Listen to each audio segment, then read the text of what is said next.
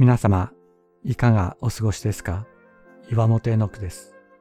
今日も366日元気が出る聖書の言葉から聖書のメッセージをお届けします。6月19日、一つであることを求めて。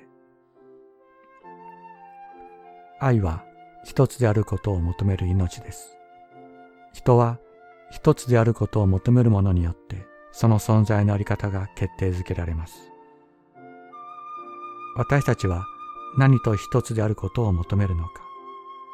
金と一つであることを求める生き方があり、一時的な快楽と一つであることを求める生き方があります。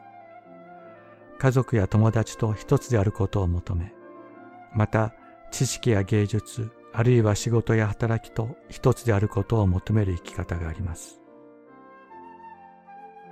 しかし、これらのものと一つであることを求めても、私たちの存在の底にある渇きを満たすことができないことを皆感じている。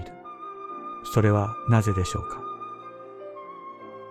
人は神と共にある存在として創造されたからです。このお方だけが私たちの存在を満たすことができるからです。神様から離れ、自分が何と一つであることを求めたらよいかわからなくなってしまった私たち。かし神様は、そんな私たちを探し求めてくださっています。人よ、あなたはどこにいるのか、と。私たちもこのお方と一つであることを求めて生きることができますように。キリストは罪に汚れた私たちに十字架の血を注ぎ、招いてくださっている。私と一つであれ、と。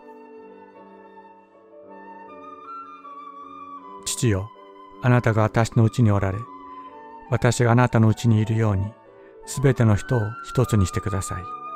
また、彼らも私たちのうちにいるようにしてください。ヨハネの福音書17章21節